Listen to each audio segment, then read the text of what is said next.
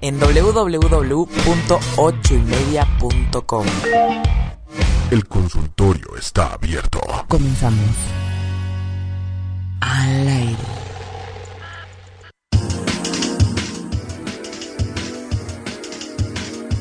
Buenos días, humanos, humanas, bienvenidos a Humanamente. ¿Cómo están todos en esta mañana de miércoles 15 de marzo, 9 en puntito? Bueno, 9 con un minuto, ya estamos empezando.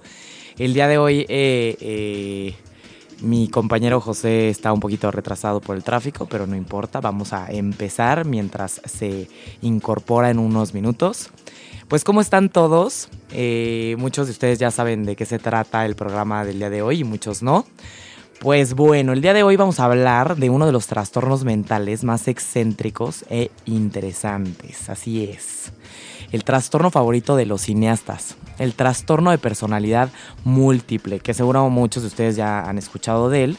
Y pues seguro muchos de las personas que, o sea, muchas de las personas que nos están escuchando, que vieron la película de Split o Fragmentado, o tal vez este, Civil, saben de lo que les estamos hablando. Entonces, este trastorno, antes se le conocía como trastorno de la personalidad múltiple y actualmente el nombre formal es trastorno de identidad disociativa, pero es lo mismo, ¿ok? Entonces, cuando hablemos de personalidad múltiple, identidad disociativa, estamos hablando del mismo concepto, ¿ok?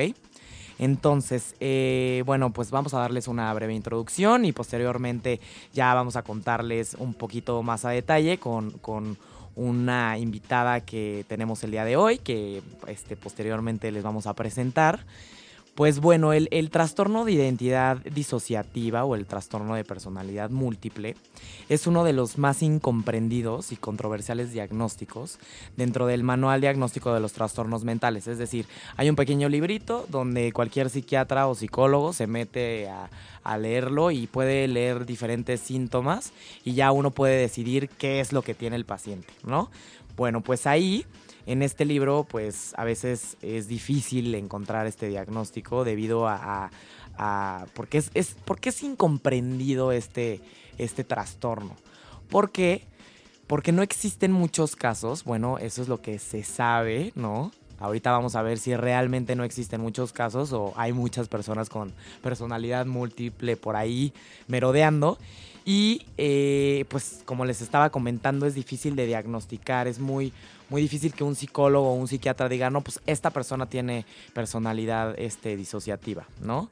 ¿Y por qué es controversial? Porque muchos dicen que hasta no existe, ¿no? Hay unos psiquiatras y algunos psicólogos que piensan que es el paciente el que está actuando o está eh, intentando dar una, una percepción de sí misma que no es real, ¿no? Entonces, por esto es controversial y pues uno pensaría, es muy raro, ¿no? Pero pues Vamos a ver. Entonces, antes de, seguir con la introducción, los invito a todos a que nos comenten y nos manden sus preguntas, como ya es costumbre, en nuestras redes sociales, en el Twitter o Twitter, arroba 8 con número y media oficial. En Facebook también nos pueden encontrar como 8 y media o el, número de cabina, cualquier pregunta, eh, adelante, es este, abierto para todos. 55 45 54 64 98. 55 45 54 64 98. También tenemos cuenta de Instagram. Nos pueden buscar en todas las redes sociales. Si pueden utilizar el hashtag humanamente o el hashtag bestia humana, principalmente en el programa del día de hoy. Y el hashtag 8 con número. Eh, ah, no. El hashtag familia 8 con número y media. Pues muy bien. Ya saben que nos pueden realizar las preguntas que quieran. Eh, estamos aquí abiertos y también si tienen alguna pregunta para nuestro especialista del día de hoy, también con mucho gusto podemos responderle todas las preguntas. Entonces, el, el pues, ¿qué es el trastorno disociativo de la identidad?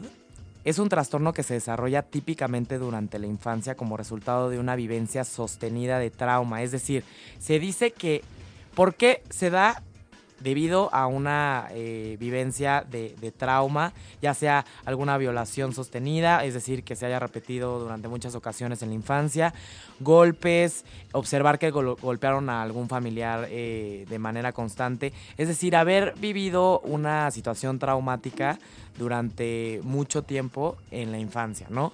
Y eh, qué es lo que sucede, hay una presencia de diferentes identidades o estados mentales, es decir, que no existe un sentido de self o identidad integrado, es decir, las personas que tienen trastorno disociativo de la identidad no saben, eh, o más bien, tienen fragmentado la persona que ellas son. Entonces, por eso de repente parecería que tienen diferentes personalidades. Ya vamos a ver si son diferentes personalidades o es una misma hecha cachitos, ¿no? Entonces, bueno, ya, ya llegó José Fernández, ya se incorporó. Hola a todos, disculpen el retraso. Buenos días, ¿cómo estamos? Muy bien, muy bien, aquí contento de saludarlos en esta mañana. Ya empezaron las lluvias. Ya empezaron las lluvias, ya ¿no? empezó el Y, tráfico. Bueno, hoy tenemos un tema bien interesante, como decías, ¿no? Y este, que nos permite también entender mucho sobre cómo funciona precisamente nuestra manera de construir una identidad propia y memorias y todo eso. Entonces, muy bien. Entonces, les estaba contando, José, que era la, eh, esta, este trastorno de disociativo de la identidad o trastorno de personalidad Ajá. no múltiple, que también eh, no solo tienen fragmentado el self o la identidad, sino que tienden a presentar amnesia y a veces no se acuerdan de lo que dicen o lo que hacen. Entonces esto es real, lo que tal vez a veces hemos visto en las películas de que una persona dice algo o hace algo y cuando cambia de personalidad ya no se acuerda, esto sí es real, hay algo de amnesia, ¿no? Este, y es como tal vez si estuvieran poseídas las personas, ¿no? Y también pueden perder, este, pueden llegar a perder la noción de los minutos o, o las horas cuando están cambiando de una identidad a otra y este, en muchas ocasiones se pueden llegar a lastimar a sí mismos pero no lo recuerdan. Entonces, también esta pérdida de memoria no depende del consumo de drogas, ni alcohol, ni nada, sino que por simplemente cambiar de una o que seas olvidadizo, identidad. ¿no? Tampoco es como, Así "Ay, es. Se me olvidó. No era yo. No, de hecho se supone que sí hay una parte de amnesia real. Sí, por eso que dicen, no, pues, de la famosa disociación, ¿no? No era yo, ¿no? Sí, sí, Pero claro. no, es- no es como si se hicieran mensos, pues, ¿no? Sí, no, exacto, no se hacen mensos. En realidad sí hay amnesia allá atrás. Entonces, José ahorita nos va a platicar un poquito de la historia que hay ahí atrás de este trastorno, que es muy interesante para saber más o menos de dónde viene todo esto, ¿no? Pues bueno, como siempre en cada programa, cuando hablamos de la historia de un trastorno, es hablar básicamente de la historia de la medicina y la psiquiatría y bueno, nuestro entendimiento de las personas. Y bueno, particularmente en este trastorno es muy difícil rastrear la historia. Como decía Carla, las personas parecen estar invadidas por alguien diferente, por lo que es probable que durante los registros históricos, cuando hablamos de personas acusadas de posesión diabólica, posesión fantasmal o posesiones incluso angélicas, ¿no? Que los este, llegaban los ángeles y los santos y hablaban a través de alguien y, y eran como profetas o sabios, fueran más bien pacientes con este trastorno de identidad disociativa, cuya única posible cura en ese entonces pues eran los famosos exorcismos o rituales espiritistas. El primer caso documentado lo que puede considerarse un trastorno de, este, de identidad disociativa es el de Jane Frey, que era un- en 1584, quien bueno, escribió eh, sobre su propio exorcismo y donde describe distintas personalidades alternas dentro de ella, cada una con su propio nombre, identidad y hasta características físicas distintas. Algunas eran personas que la protegían y la perseguían, otras eran niños, este, y bueno, algunas le ayudaban a curarse, eran como su sostén, otras más bien la incitaban o la- la inspiraban a hacerse daño o a presentar desórdenes de la alimentación.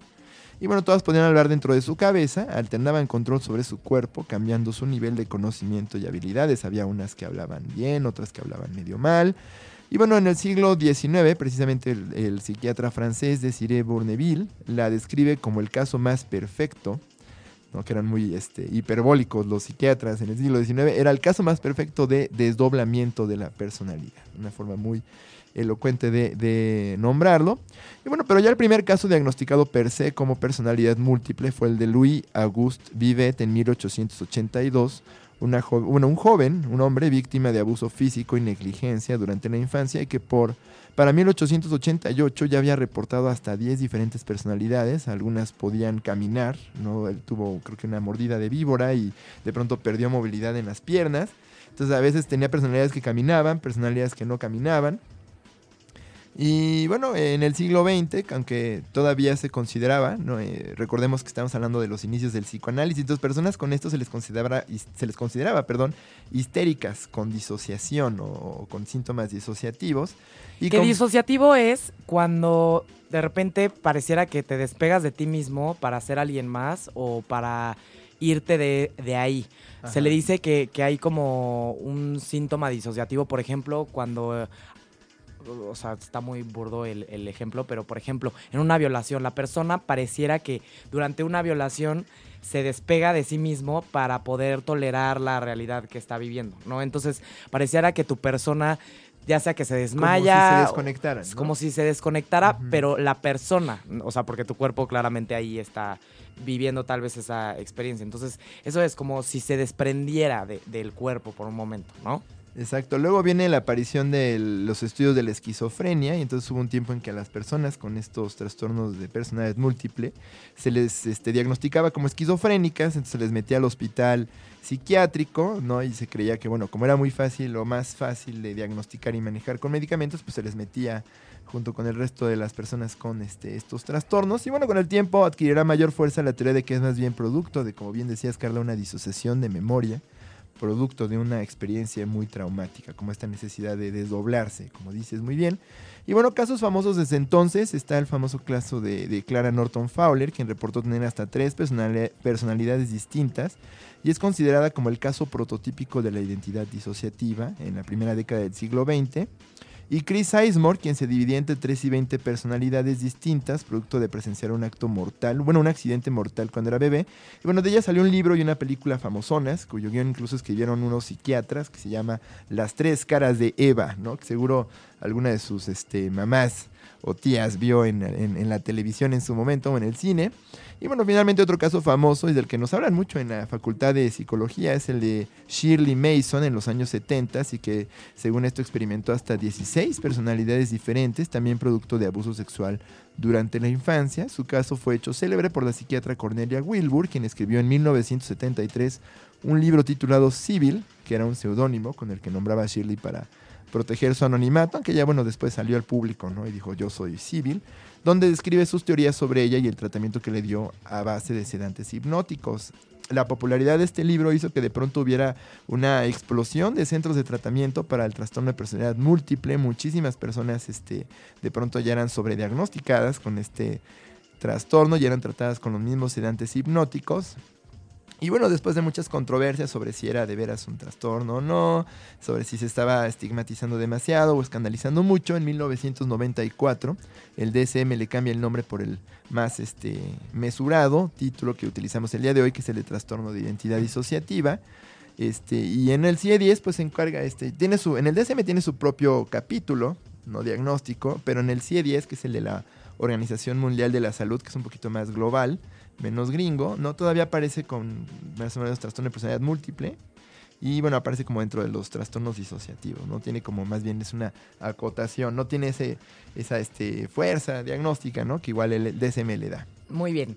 Pues el, el- como comentaba José, eh, este pues seudónimo civil, muchos de ustedes lo han escuchado en alguna película, que es una de las más famosas, e interesantes, ¿no? De una chavita que tiene como igual 14 personalidades o no sé cuántas, ¿no? 16, al 16. parecer. Entonces, el, el- para hablar de este tema, ya saben que siempre tenemos invitados este, que respaldan muchas de las cosas que nosotros investigamos para contarles y también, obviamente, pues qué mejor que hablar desde la persona que puede llegar a, a- a tener más contacto con este tipo de pacientes. ¿no? La mirada experta. Así es. Entonces, el día de hoy invitamos a la doctora Giselle Cano Arrieta para hablar de este tema. Buenos días, Giselle.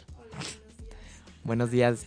Bienvenida. Qué Qué, gusto bueno. tenerte con nosotros. Gracias por estar aquí. igual. Muy bien, pues vamos a, a presentar las credenciales de la doctora Cano. Bien, entonces, este, la doctora Giselle Cano es egresada de la Universidad La Salle como médico cirujano. Tiene la especialidad en psiquiatría en esta misma institución y también en esta misma este, institución eh, cursó la subespecialidad en adicciones fue médico especialista este, en psiquiatría en la Clínica San Rafael y ha sido autora de artículos relacionados a su especialidad. ¿Cuál es la Clínica San Rafael? Es una de las clínicas más famosas eh, en psiquiatría, es decir, manicomio, porque mucha gente no entiende, ¿no? Bien, muy, una de las más famosas, ¿no? Que ya cerraron desgraciadamente, pero... Tras 50 años. Sí, sí, qué tristeza. De, de trabajo, así es. Muy bien, chicos. Bueno, pues, ¿qué les cuento del de trastorno de identidad disociativa? Pues vamos a explicarlo como muy fácil, ¿no? Porque a veces nos vamos con los términos eh, médicos y la gente no lo comprende, ¿no? Yo les diría, esta personalidad es una, es una persona que tiene como una dificultad para organizar su biografía, ¿sí?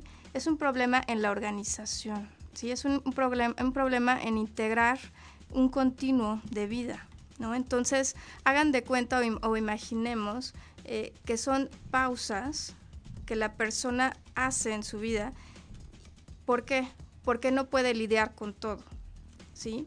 Entonces, ahí es cuando entra la otra personalidad o las otras personalidades y evidentemente cuando entra la otra personalidad, pues existe un tiempo y entonces ahí viene como esa ausencia de recuerdo, ¿no? Y entonces son, digamos, los criterios para diagnosticar esta enfermedad es que la persona no recuerda qué pasó, ¿sí? Y que además, o sea, son olvidos que no, no, no, no entran dentro del olvido normal, ¿no? Ay, se me olvidó desayunar.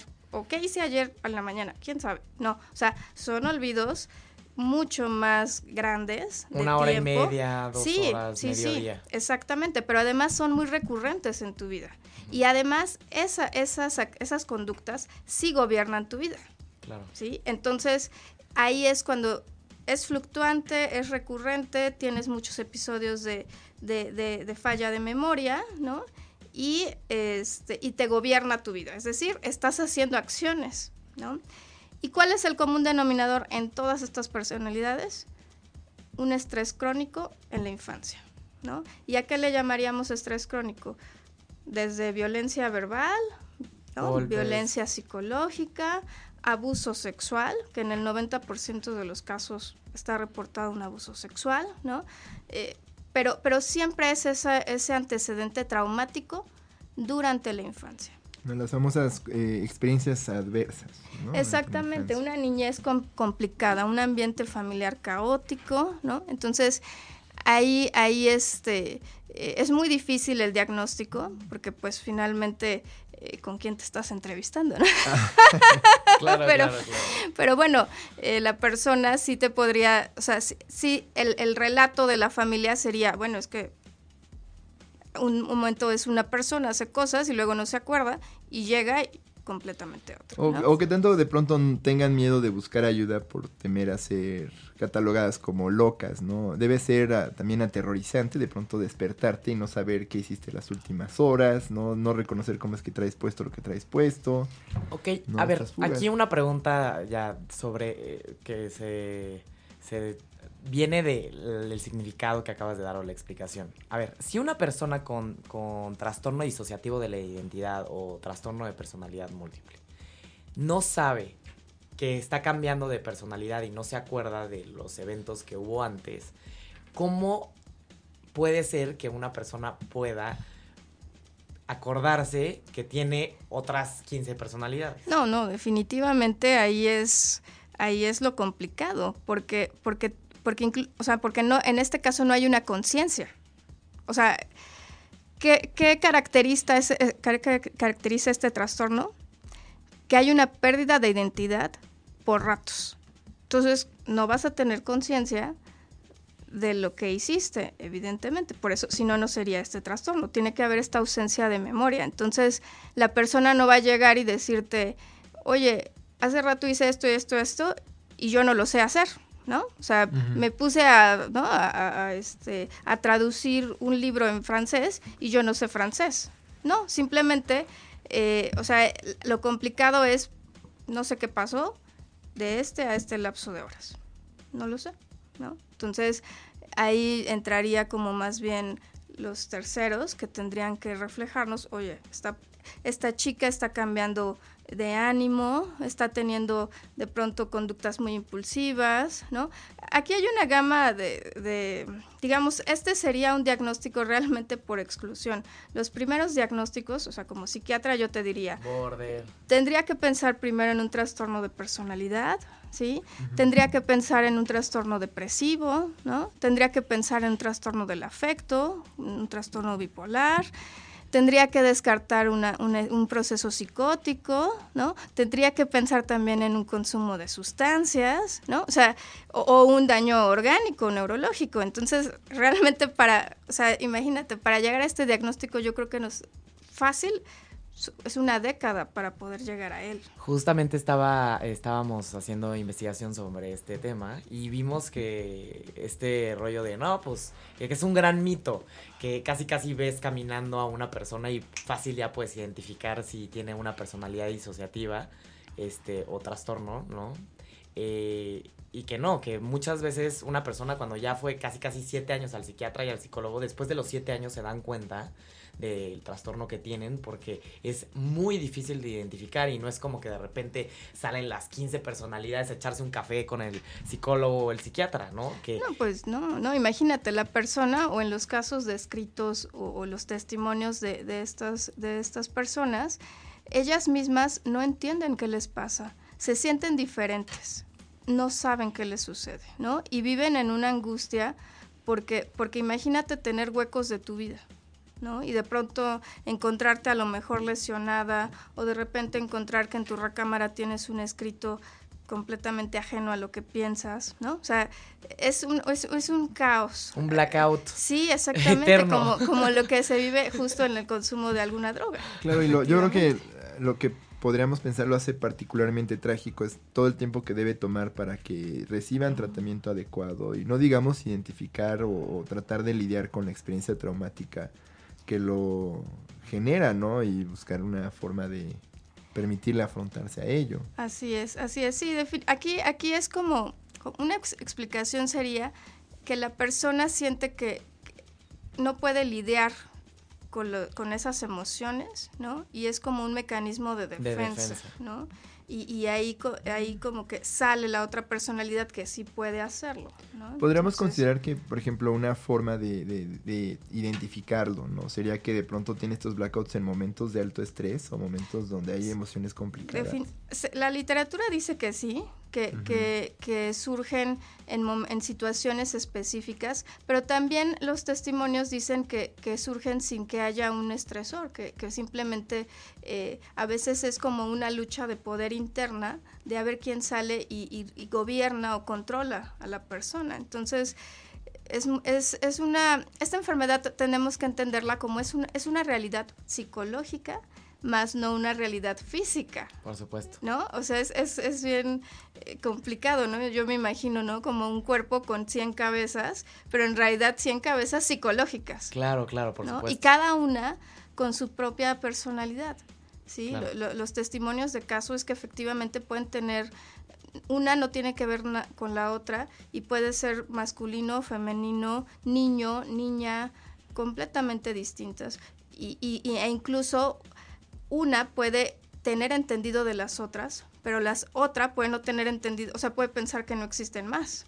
Claro, claro. Entonces, es, es, es, muy interesante esta, esta situación psicológica. Sí, por supuesto, muy interesante. Y más porque dicen que justamente como decías, el diagnóstico a, a veces es complicado porque pues se dice que hay otros trastornos donde hay cambio de personalidades, pero más sutiles. Por ejemplo, con el trastorno límite de la personalidad, que una persona puede estar muy tranquila y de repente la hacen enojar y en un segundo la mecha corta se termina. Sí, ante la frustración. Por ejemplo, esto sí es frecuente.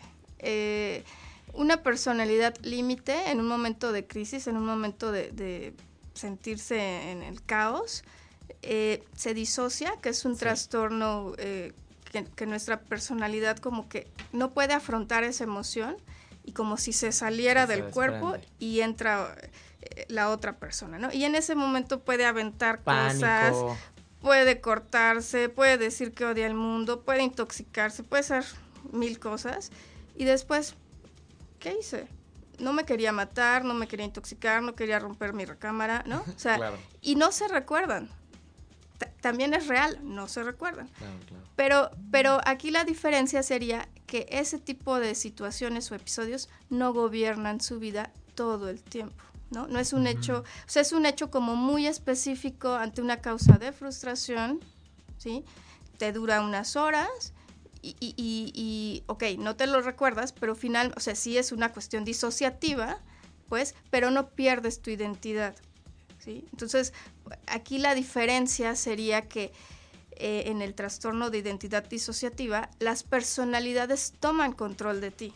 Digamos que la diferencia entre sacar lo peor de uno o una versión como no frenada de uno, sin, sin, filtros, y otro es de pronto convertirte en alguien más. Exactamente, y con conocimientos y, habilidades distintas. A mí lo que me parece muy intrigante y saliéndome un, eh, con riesgo a salirme de tema es cómo, cómo es que una sola persona puede integrar tantas personalidades diversas y qué nos puede decir sobre cómo construimos nuestra identidad a partir de distintos elementos que a veces parecieran disímbolos, ¿no? Todos a veces podemos hablar en metáfora, ¿no? Del niño interior y nuestro lado femenino y este, ciertos intereses que a veces nos permiten imaginarnos en los pies de alguien más, pero de pronto aquí tenemos a alguien que puede ser todas esas cosas. Sí, lo que pasa es que nuestro, nuestro cerebro realmente tiene una, capacidad inmensa, ¿no? Y hay muchas cosas que nosotros aprendemos sin darnos cuenta, ¿no? O, las archivamos sin sin esa conciencia, ¿no? Entonces, no es que esta persona eh, tenga acceso a, otras, pero, pero finalmente aquí sería la cuestión receptiva, ¿sí? No sé, en la infancia escuchó a un alemán hablar, se le queda el acento y entonces eh, probablemente tiene una capacidad eh, auditiva y receptiva mayor al, idioma, ¿no? Y entonces cuando entra una personalidad así, la va desarrollando. Ah, bueno, ahí, ahí vamos a la carnita entonces. El, el, esta, esta cuestión de los idiomas que se presenta mucho en Hollywood, ¿no? Sí es real que tal vez una personalidad puede tener un acento, tal vez en otro idioma, porque eso ya, a mi parecer, en, en, lo personal, y también nos tendrías que decir tú, eso de que pues tengo tres personalidades y una habla danés, la otra habla alemán y la otra francés. O sea, yo no creo que eso sea posible, pero esta cuestión del acento, que tal vez tengas una personalidad inglesa y... Pues mira, eh, en la literatura reportan un caso en 1791 en, en Alemania, donde una chica este, tenía dos personalidades, una de ellas alemana y la otra eh, hablaba francés e incluso decían que ya su alemán era, estaba como con muy acento afrancesado, ¿no? Entonces, eh, definitivamente la niña seguramente en algún, en algún momento de su desarrollo tuvo contacto con el idioma, ¿no? Y por eso adquirió el conocimiento, ¿no? Pero, pero digamos, todos tendríamos esta capacidad receptiva. Aquí el punto es que está como, como muy acotado, ¿no? Y entonces absorbo y lo ocupo acá, ¿no? Pero, pero es como si de pronto yo te digo, a ver, Carla, todo el, vocabulario alemán que te puedas recordar y, y, si tú entraras a lo mejor en un proceso de hipnosis, uf, me dirías. Casi todo. un vocabulario de, de, una niña de tres años, tal vez, ¿no? Pero hablaría Claro, bueno fuera, bueno fuera. Igual la pena y lo, lo único que me sé, en alemán lo único que me sé es tanque, tanque, tanque. no, pero es interesante porque igual, por ejemplo, has visto películas en alemán, has visto letreros en alemán, has viajado, pero tu, tu autofiltro, tu, tu autoconocimiento dice, yo no puedo hablar alemán, pero un día una disociación de pronto ese conocimiento, pum, lo utilizas, ¿no? Sí, no, bueno, definitivamente esas personalidades seguramente tienen un contexto, ¿sí? O sea, no, no es que de pronto eh, hable árabe cuando jamás tuvo un contacto con un árabe, ¿no? O sea, tiene que haber algún proceso en el que en el que en su en su en su, en su proceso de aprendizaje tuvo contacto con ese conocimiento definitivo es, es, como, bueno, hay casos, ¿no? De personas que luego se levantan de un coma y de pronto hablan un idioma que no recuerdan haber aprendido. Pareciera que, digo, ya es como clínica de lo desconocido, ¿no? Son casos como muy raros, muy Sí, pero, pero usted no lo crea. pero siempre tuvieron, pero siempre tuvieron contacto con, con, esa situación para poder expresar la experiencia. Sí, o sea, lo, que la gente tiene que saber es que aquí no hay magia, no están poseídos, no este, hay fantasmas dentro de ellos. Lo que pasa es que nuestro contexto cultural, ¿no? Eh, sí, sí dificulta muchas ocasiones el diagnóstico, ¿no? Es muy difícil que tú cuando, cuando tú observas a alguien que de pronto pudiera tener, no sé, cambios en su forma de, ser, pienses que la tienes que llevar a un psiquiatra. O sea, piensas en mil posibilidades. Qué rarita, qué rarito. o incluso cómo tenemos conceptualizada la identidad en distintas culturas, ¿no? Por ejemplo, los, los norteamericanos y occidentales que hacen los manuales diagnósticos creen en la identidad como una entidad autónoma. Pero, por ejemplo, hay pueblos como, no sé, pueblos en en contextos más tropicales donde pues el yo es más bien un rollo comunitario, ¿no? Yo soy yo y mi familia y todo eso y como que es más difícil luego si llega un psiquiatra, no sé, eh, muy, muy alemanizado, ¿no? Y nos ve aquí hablando como, no, pues yo soy de mi familia. ¿Y cómo que, cómo que tú eres tu familia? O hablo por mi familia. ¿Cómo que? No, les cuesta mucho trabajo. O que somos muy mágicos, ¿no? No, yo me acuerdo trabajando en los centros de rehabilitación cuando preguntas, oye, ¿alguna vez has este, hecho algo que, que, está inspirado por voces en tu cabeza? Muchos te decían, no, pues yo cuando bebo es el diablo, soy el diablo, ¿no? El diablo me está diciendo que beba. Y de veras lo creen, no se despersonalizan, pero luego es muy difícil diferenciar entre un delirio. Bueno, es que este diagnóstico es bien complejo. Eh, decían que cómo podríamos diferenciar entre las alucinaciones auditivas o una personalidad ¿no? interna. Eh, lo, que se, lo, que, lo que se sabe es que los esquizofrénicos cuando escuchan voces sí te explican que las voces vienen de fuera, de fuera de su cabeza. O sea, es un sonido real que, que voltean y sienten que, por ejemplo, la tele les está hablando directamente a ellos, ¿no? Por ejemplo. E incluso escucharlo, o sea, la voz viene de fuera. Pero en, este, en esta patología de, personalidades múltiples, las voces vienen de adentro. Es una discusión interna que que si es que tienen contacto, digamos, la personalidad primaria o la, o la original, que empiece a escuchar que discute al, alguien con ella, ella piensa al inicio que es su pensamiento. Porque incluso cualquiera de nosotros podríamos decir, a veces hablo eh, lo que estoy pensando en voz alta, pero no hay una discusión. Claro, pero por ejemplo los delirios, que es muy diferente a los estímulos externos, este, ya sea las alucinaciones auditivas, táctiles o, visuales, los delirios sí vienen de adentro, son pensamientos o ideas que tú tienes. Sí, son creencias, que las vives tal cual como reales, efectivamente, ¿no? Pero, pero ahí sí sería una diferencia entre, entre decir, bueno, ¿cómo podríamos diferenciar entre esas voces si son las personalidades o una alucinación? Es que está, o sea, es bien complicada la, parte semiológica, es, muy complicada y, o sea, súper interesante. Así que escuchas ahí en casita, no se autodiagnostiquen. pero, pero es padre compararlo con cómo es que nosotros, como personas normales o funcionales, podríamos llegar a tener diferentes personalidades en momentos de mucho estrés. Por ejemplo, cuando chocas, cuando alguien te asalta, cuando este tienes un susto muy fuerte, en ese momento la verdad es que sí nos, o sea, hay gente que no. hay gente que puede afrontarlo y se queda ahí, ¿no? Sí, sí te, sí te disocias, o sea, es un fenómeno, por ejemplo, otro diagnóstico diferencial sería el trastorno por estrés postraumático, sí. ¿no? Lo, lo, dijiste hace un momento, una, una chica que de pronto es violada, ¿no? Eh, y de pronto a, a las horas tú la entrevistas y te platica que el sol está muy bonito y que, y que, y que fue a Acapulco y que se le pasó súper, y tú dices, a ver, a ver, a ver, ¿no? ¿Qué está pasando? Tendrías, la lógica sería que estás triste, llorando, angustiada, eh, miedo, ¿no? Exacto. Y la ves como si nada. Bueno, está experimentando eh, el estrés agudo, le está generando una disociación. Una disociación.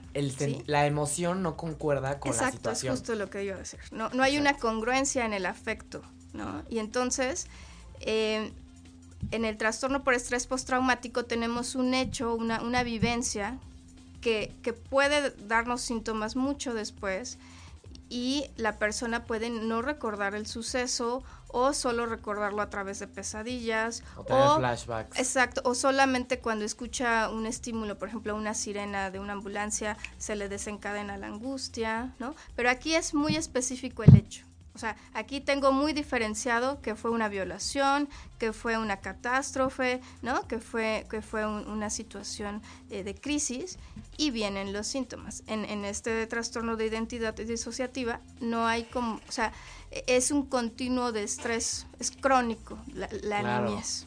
Entonces llega un momento en donde ya no es un ratito, ¿no? Exacto. Es exacto. tanto tiempo sostenido que tienes que encontrar el mecanismo de defensa para afrontar esa situación que se va a repetir y que probablemente en tu infancia sientes que se va a seguir repitiendo y repitiendo, ¿no? Y eso es lo, lo difícil porque no lo recuerdan, no recuerdan ese acontecimiento traumático que permitiría identificarlo, a diferencia de no ser un veterano es de guerra difícil. o las Eso es lo difícil, dicen, ¿no? porque finalmente van como poniendo este barreras, ¿no? Y, y es como ir, ir, o sea, se van tan, o sea, como a la tangente, a la tangente, a la tangente. Y todas esas personalidades son como eh, manera de protección. Claro, sí, sistema de afrontamiento casi. casi, ¿no? Exactamente, Bien, exactamente. pues una de las de las eh, dudas que las personas que nos están escuchando tienen, porque ya me mandaron algunos mensajes para preguntarnos, eh, este mito que podemos ver en la película de Split o Fragmentado, que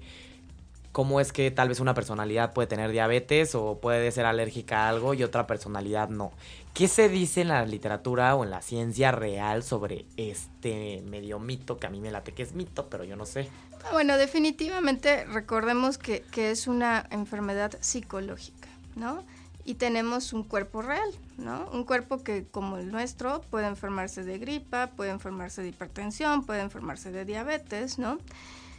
Aquí lo complejo eh, sería, ¿no? ¿Quién de los individuos va a tener la conciencia de acudir a una revisión? Supongamos que el ejemplo de la diabetes, ¿no?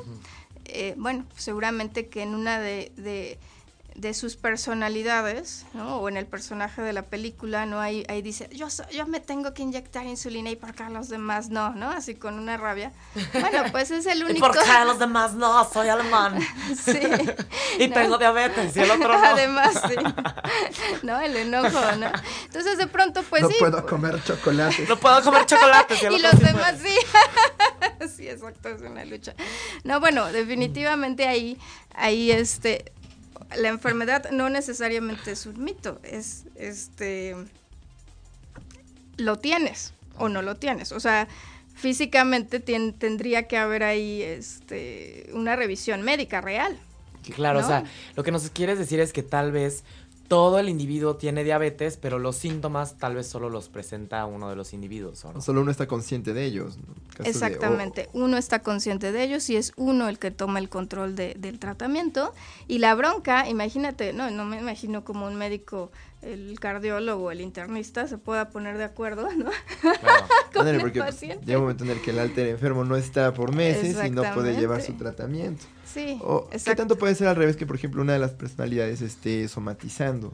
O- Es que es- Somatizar, para los que no tienen conocimiento sobre psicología, es eh, que a partir de, de una. de un. distrés ¿no? emocional, ¿qué es lo que sucede? Hay un efecto biológico, es decir, una colitis nerviosa, ¿no? Se te inflama el intestino porque estás tan estresado que en lugar de sentirte mal por el estrés o sentirte triste o enojado por una situación, tienes colitis, ¿no? No, bueno, eh, eh, aquí explicaría mucho la relación mente-cuerpo, ¿no? Y, y si le, y, y, por ejemplo, ahí iría muy enfocado el tratamiento, ¿no? Por ejemplo, la personalidad, pongámosle un nombre. María eh, es, una, es una personalidad que es una chica que está estudiando medicina, ¿no? y se estresa cada que tiene exámenes, ¿no? Bueno, evidentemente en esa personalidad tendríamos que tratarle la ansiedad porque está relacionado su- sus pensamientos de, de que tiene exámenes Sí. a, a- a- a su, a su cuerpo, ¿no? Entonces, el tratamiento ahí pues sería darle, darle apoyo en esta cuestión ansiosa para que no tenga síntomas eh, gastrointestinales. Ok, entonces es un gran mito eso de que este, el alemán de tu personalidad tiene diabetes o tiene una alergia y la otra personalidad no lo tiene, sino que todo el cuerpo Exactamente. en sí mismo lo tiene Exactamente, y uno se preocupa por los síntomas y los atiende y otro no. Exacto. Ándale, es el yo Entonces es un gran mito, ¿ok? Quien vio la película es un mito, es un mito, ¿ok? No pasa. No, pero, sucede. pero igual y sí tú, Pero o se sea, igual Sí. y sí tenía diabetes, o sea, aquí el punto es, que, bueno, no nos dan más información, pero igual y sí la tenía. Sí, por supuesto. Claro, claro, claro. Bien, entonces, No, no, no modifica el cuerpo, pues. O sea, no, no, no, tu cuerpo no, no se transforma con cada personalidad. No, Que- que es una claro ahí, ¿no? descarga adre- ah, ¿no? de luego- adrenalina que luego la que película probablemente es, es la parte ficcionada, ¿no? Del- sí, de la que historia. les encanta, sí, hacerlo todo más este, Dramático, de- y radical. Muy bien. Pues bueno, Y bueno, en, en tu experiencia o en tus conocimientos, ¿cuál es el mayor número de personalidades que una persona con este trastorno puede llegar a tener? Pues mira, la, la- la literatura habla que- de hasta 100, ¿no? ¡Ay, de, a- no! de 2, 15, 24 hasta 100, ¿no? En un, en un, en un Y yo este, conozco en 100 un- personas. José, Bueno, la, la verdad es que es que tendríamos que tener como reportes reales de caso. ¿no? Claro. Y además tendríamos que tener eh, la veracidad de los hechos. Yo lo pondría en duda, pero yo creo que más de más de cinco, yo creo que sí lo, lo, lo tenemos documentado en los casos más serios, ¿no? bien, entonces, hasta 100 personalidades se ha documentado, imagínense lo interesante. Yo creo que pobre del psicólogo o el psiquiatra que estaba atendiendo a ese cuate, porque imagínate. Imagínate. No, más bien 100 para una persona, expedientes. imagínate. Sí, 100 100 ex- expedientes. No, imagínate los blackouts que debes tener de lidiar con 100 Imagínate. personas diferentes. Yo creo que ha de tener unos lapsos No, de. y además una disfuncionalidad. y- o Sí, sea, sí, eso completo, ya es para espantoso. psiquiátrico internado, ¿no? Estamos de acuerdo. Claro, psiquiátrico, vámonos. Muy bien. Y, y Giselle, de lo que tú sabes, ¿qué es más común? Este, ¿Que se presente en mujeres o en hombres? El 90% de los casos registrados es en mujeres. O sea, Lamentablemente también me es imagino que es por mentira la el- película. Más en mujeres, ¿ok? Yo me imagino que lamentablemente debe ser por la vulnerabilidad de la mujer a ser víctima de abuso De, abu- sexual de- durante la de- infancia. de cualquier ¿no? tipo de abuso, ¿no? De, de cualquier tipo de violencia. Claro. Pero, pero fíjate que un, un detalle de la película que casi no lo, no, lo, no lo he leído en los comentarios. Al final sale la, la chica, ¿no? Eh, este, que fue violentada por su tío durante la infancia. ¿no? Y bueno, hace una cara así cuando le dicen, ya llegó tu tío por ti, ¿no? Tiene una mirada muy especial. A mí me impresiona como que, como que esta chica de pronto eh, pudiera desarrollar, ¿no? En su momento Otra personalidad. otra personalidad, Claro, ¿no? claro. Como, de, ahí voy con mi tío. Es mi teoría. Aguantarme.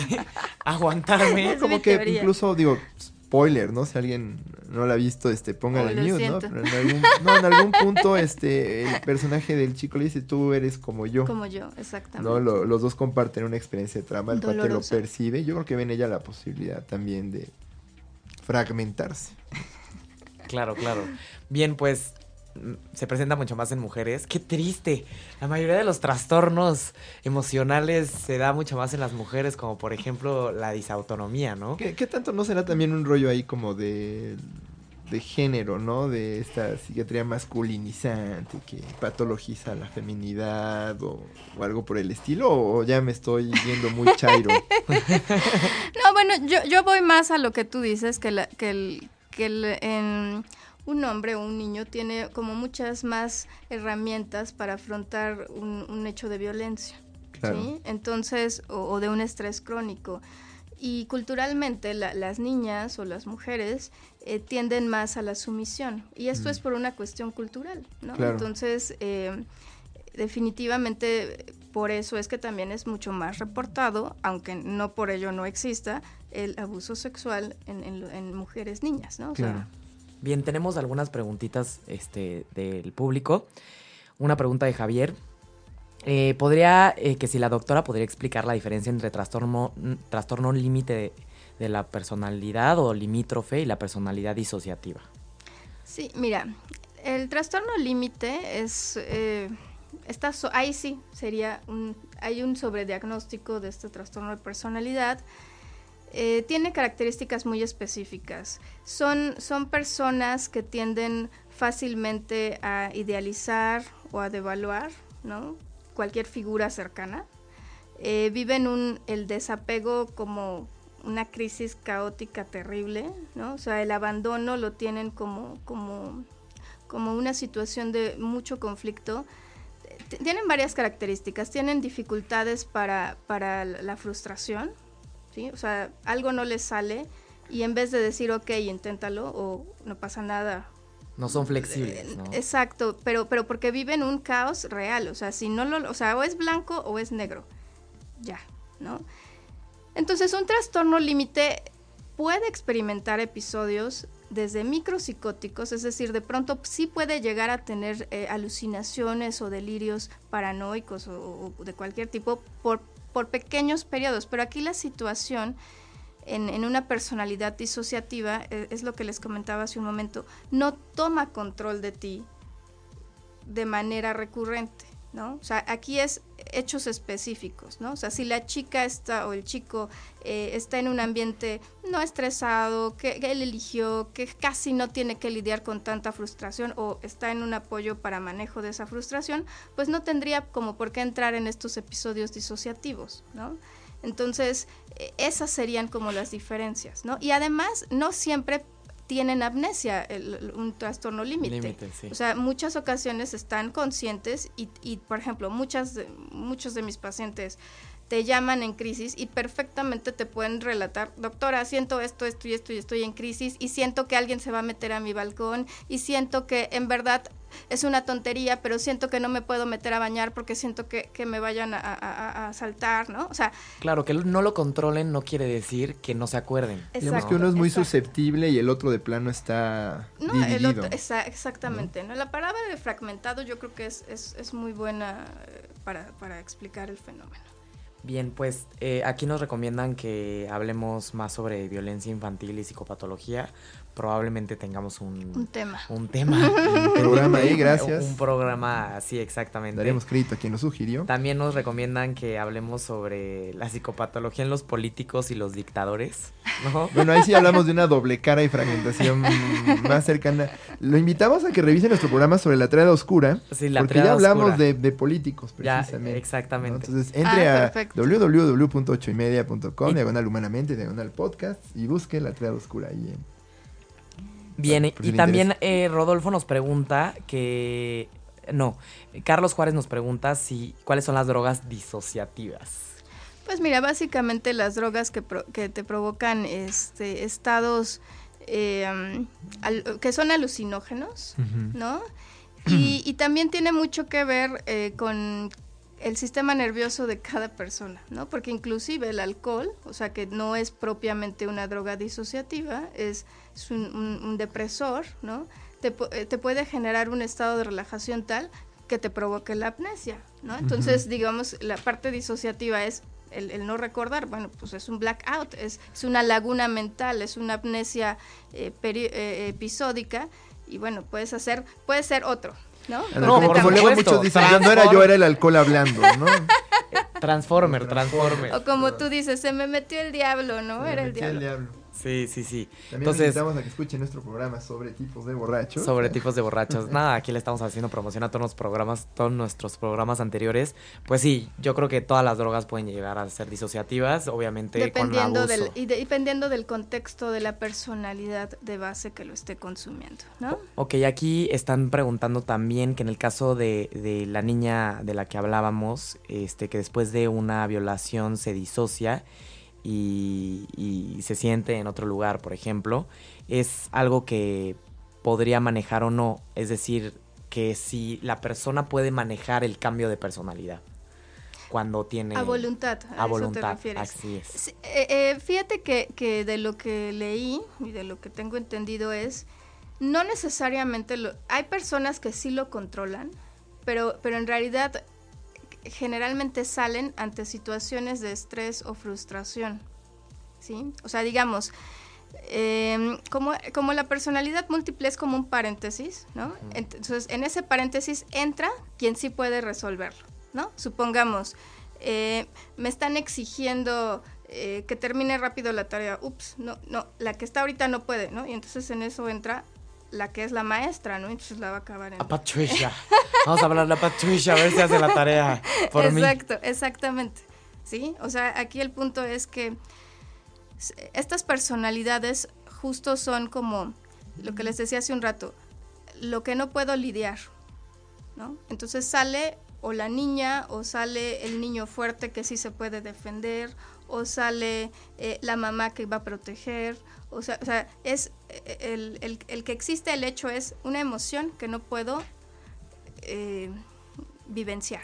Entonces ahí sale esa, esa, esa otra personalidad. Entonces, por eso les digo, es como una protección, es como si tuviéramos este nosotros mismos lo hacemos, o sea, solo que ahí no entra otra personalidad distinta. Nosotros mismos buscamos, no, ahorita, no sé, vengo en el tráfico, temple, tranquilidad, no te estreses, José, si llegas, ¿no? O sea, entra tu, tu, tu no es cierto, pero entra como tu, tu capacidad de tolerancia, ¿no? Y dices, no me voy a neurotizar, ¿no? O sea, digamos que tú le llamas a tu, a tu, haces tu yoga mental y, y, y llegas. ¿no? Le hablo a José el puntual.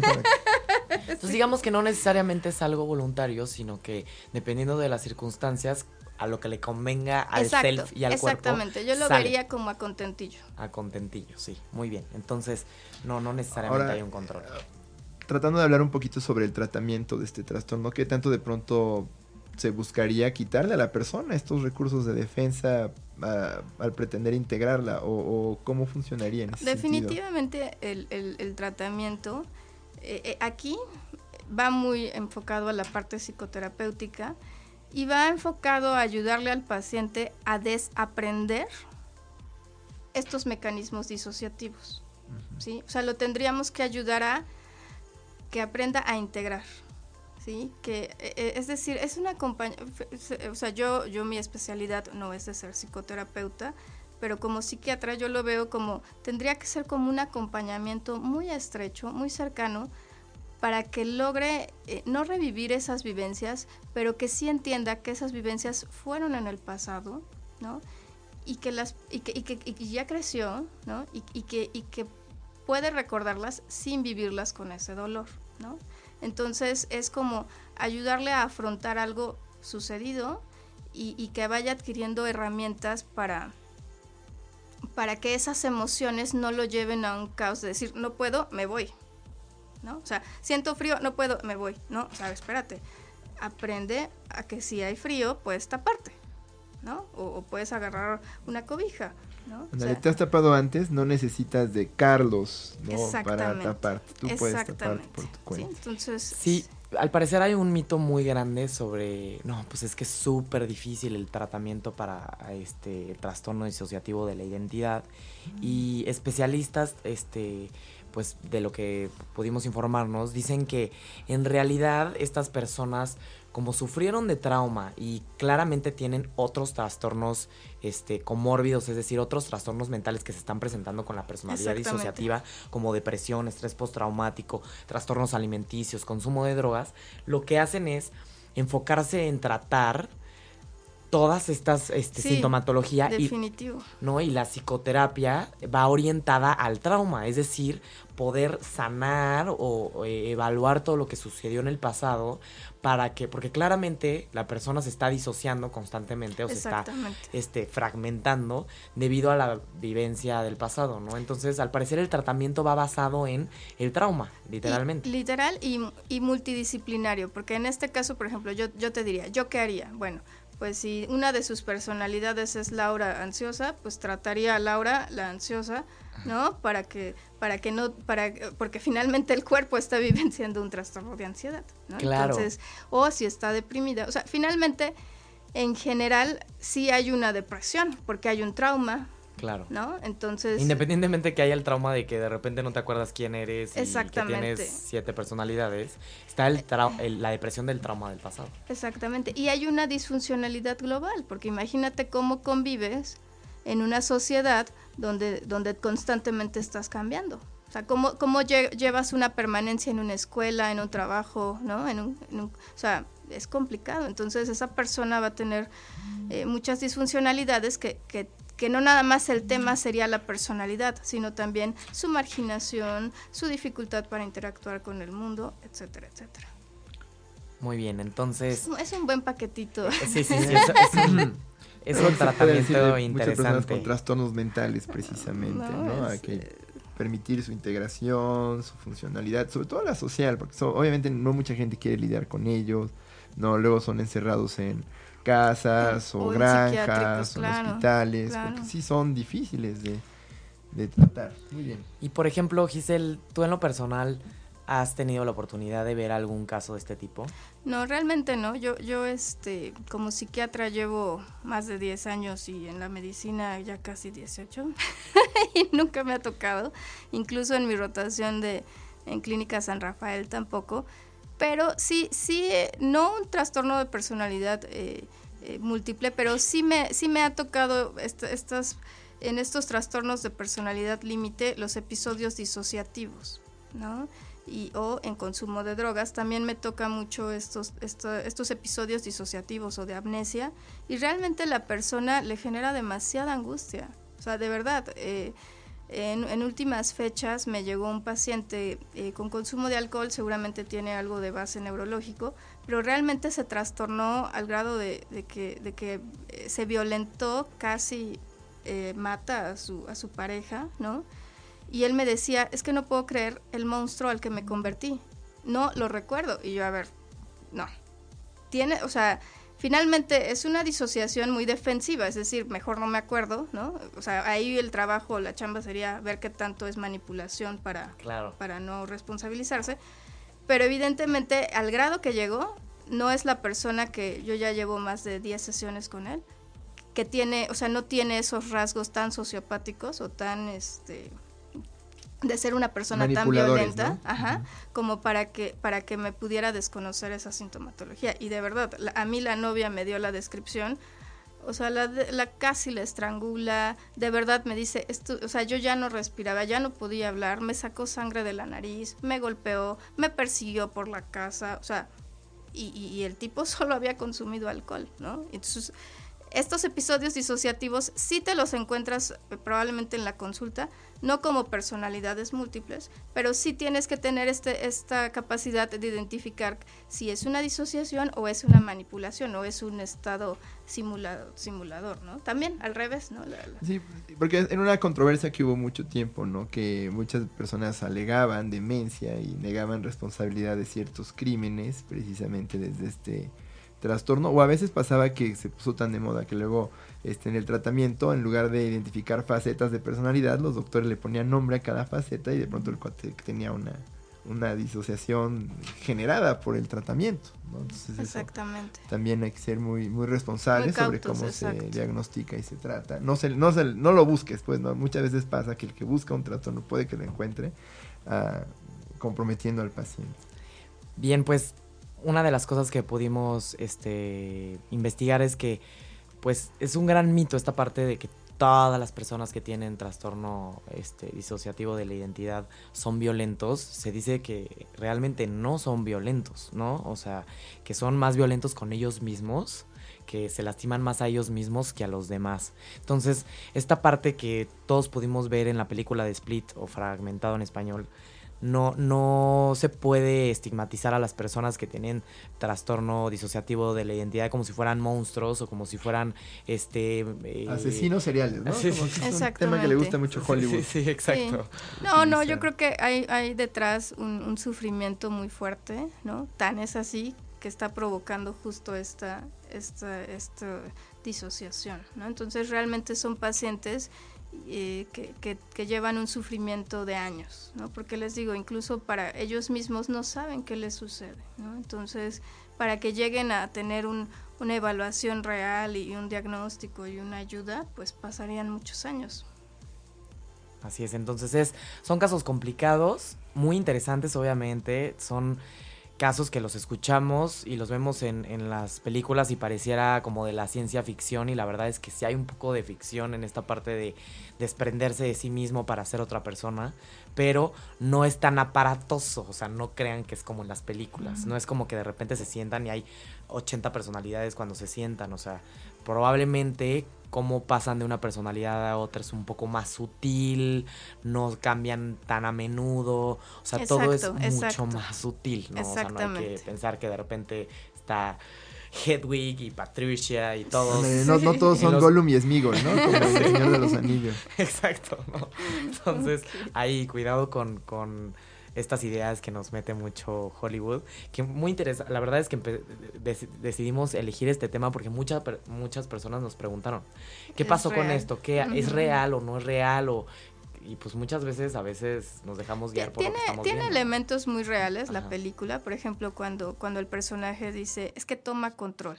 Ajá. Eso es real, o sea, de pronto, o sea, no te avisa, de pronto llega la otra personalidad y toma control, ¿no? Y de los relatos que yo estuve eh, eh, leyendo, efectivamente, eh, se vivencian como en una, en una terapia de grupo, ¿no? Y entonces uno participa y el otro después, ¿no? Como si Y- en una sala con sillas, ¿no? Exactamente, que así lo describía. Claro. ¿no? De hecho, eh, a manera de acotación, ¿no? Estábamos leyendo una nota en prensa que un psiquiatra especialista en, en este trastorno fue consultado para la película y estaba muy frustrado porque no le hicieron caso más que en las partes que les convenía, ¿no? Entonces, obviamente está el elemento del trauma también. Exacto, el exacto. Personaje. Bien, pues ya llegamos al fin, obviamente, como siempre, en los temas más interesantes. Se nos va rapidísimo el tiempo aquí en el programa. Eh, obviamente, la recomendación de hoy es que vean la película de Split o Fragmentado para que pues todos se puedan dar una idea del tema de hoy y para que también aterricen un poquito de los comentarios que les sacamos de la película.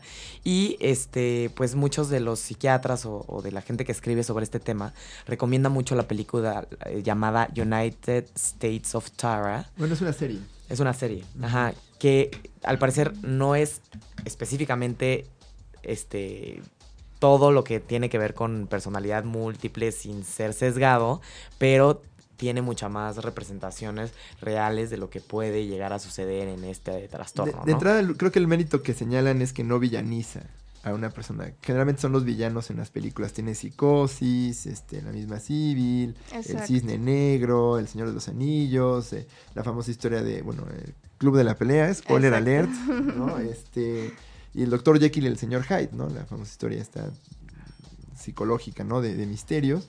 ¿no? Y aquí no la villanizan, ¿no? Entonces, yo creo que es una virtud, ¿no? Búsquenla, ahí donde la Sí, es una persona común y corriente que tiene cinco personalidades distintas, pero son personalidades que no son tan abrumadoras cada una, ¿no? O sea, son es como un ser más común, ¿no? Sí, más No, aterrizado. no hay una bestia ni nada por el estilo. No hay veces. Y bueno, No finalmente, bestias. así como rápido, yo les recomendaría, sin caer en, en- sin que fuera una persona con un trastorno de identidad disociativa, les recomiendo lean la obra de este poeta portugués Fernando Pessoa. ¿no? Pessoa, de hecho, significa persona. eh, y bueno, es un cuate que creó varias personalidades literarias, cada una con su propia biografía, características físicas y estilo de escribir, y todas eran él. Él nunca publicó desde su propio nombre más que uno que otro cuentito por ahí, pero cada una tenía hasta un, hasta escribía los prólogos de los otros y es como un, un ejercicio muy interesante. Y él decía, yo quería experimentar todo de todas las maneras posibles, así que creé varias personalidades literarias. Así que les recomiendo lo revisen, es, es muy, muy lindo de leer, ¿no? Ilustrativo y bueno, ahí lo- Muy bien. Bueno, pues ya terminamos, ya nos pasamos de tiempo un ratito, pero muchas gracias por acompañarnos, muchas gracias por sus comentarios. Obviamente, muchas gracias a la doctora Giselle Cano por acompañarnos y sacarnos de todas las dudas. No sé si tienes algún ustedes. comentario, doctora. Este, Pues ante la duda que, que busquen expertos, ¿no? En psicología o psiquiatría. por supuesto, y, un placer y tenerte con nosotros. a la doctora Giselle Cano la pueden encontrar en qué número, doctora. En el 55634247. Muy bien. Y Y ahí en redes su- sociales, algo que te puedan encontrar. Eh, como Giselle Cano. Giselle Muy Cano. bien. Bien. entonces ella tiene su consulta privada en, en la del Valle y en el Hospital Ángeles del Pedregal. Cualquier cosa se pueden comunicar con ella si tienen más dudas o si quieren atención psiquiátrica. Pues muy bien, muchas gracias por acompañarnos. Gracias, chicos. Gracias, doctora. nosotros. Cuídense mucho. Buena semana Nos a todos.